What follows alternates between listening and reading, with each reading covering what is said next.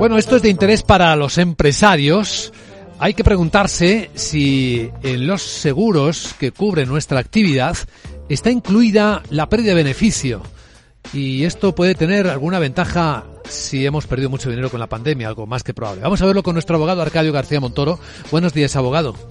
Buenos días, Luis Vicente. ¿De qué hablamos? Pues la repercusión del COVID precisamente en eso, en los contratos de seguro. Hay empresas que tienen pactada una cláusula especial por paralización de actividad, de manera que hay que estudiar si merecen la correspondiente compensación al producirse un riesgo como ha sido la pandemia. En Gerona, un ciudadano lo contrató para su negocio, una pizzería, prácticamente un mes antes de la entrada en vigor del estado de alarma. La aseguradora no le reconocía la cobertura y, sin embargo, el juez le ha dado la razón. Han sido 6.000 euros, que es lo máximo pactado y cuidado.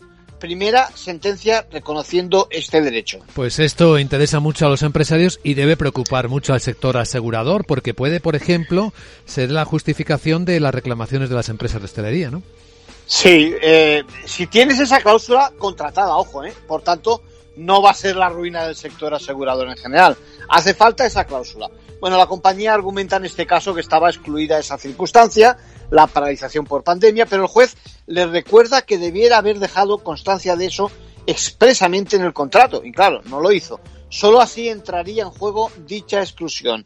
Y todo porque es la única forma de que un asegurado pudiera tener ocasión especialmente de aceptar dicha exclusión. Por tanto, conviene repasar nuestras pólizas porque, habiéndose producido ese daño como ha ocurrido, si entre las coberturas figura, repito, pérdida de beneficios, paralización de la actividad, merecemos la compensación pactada.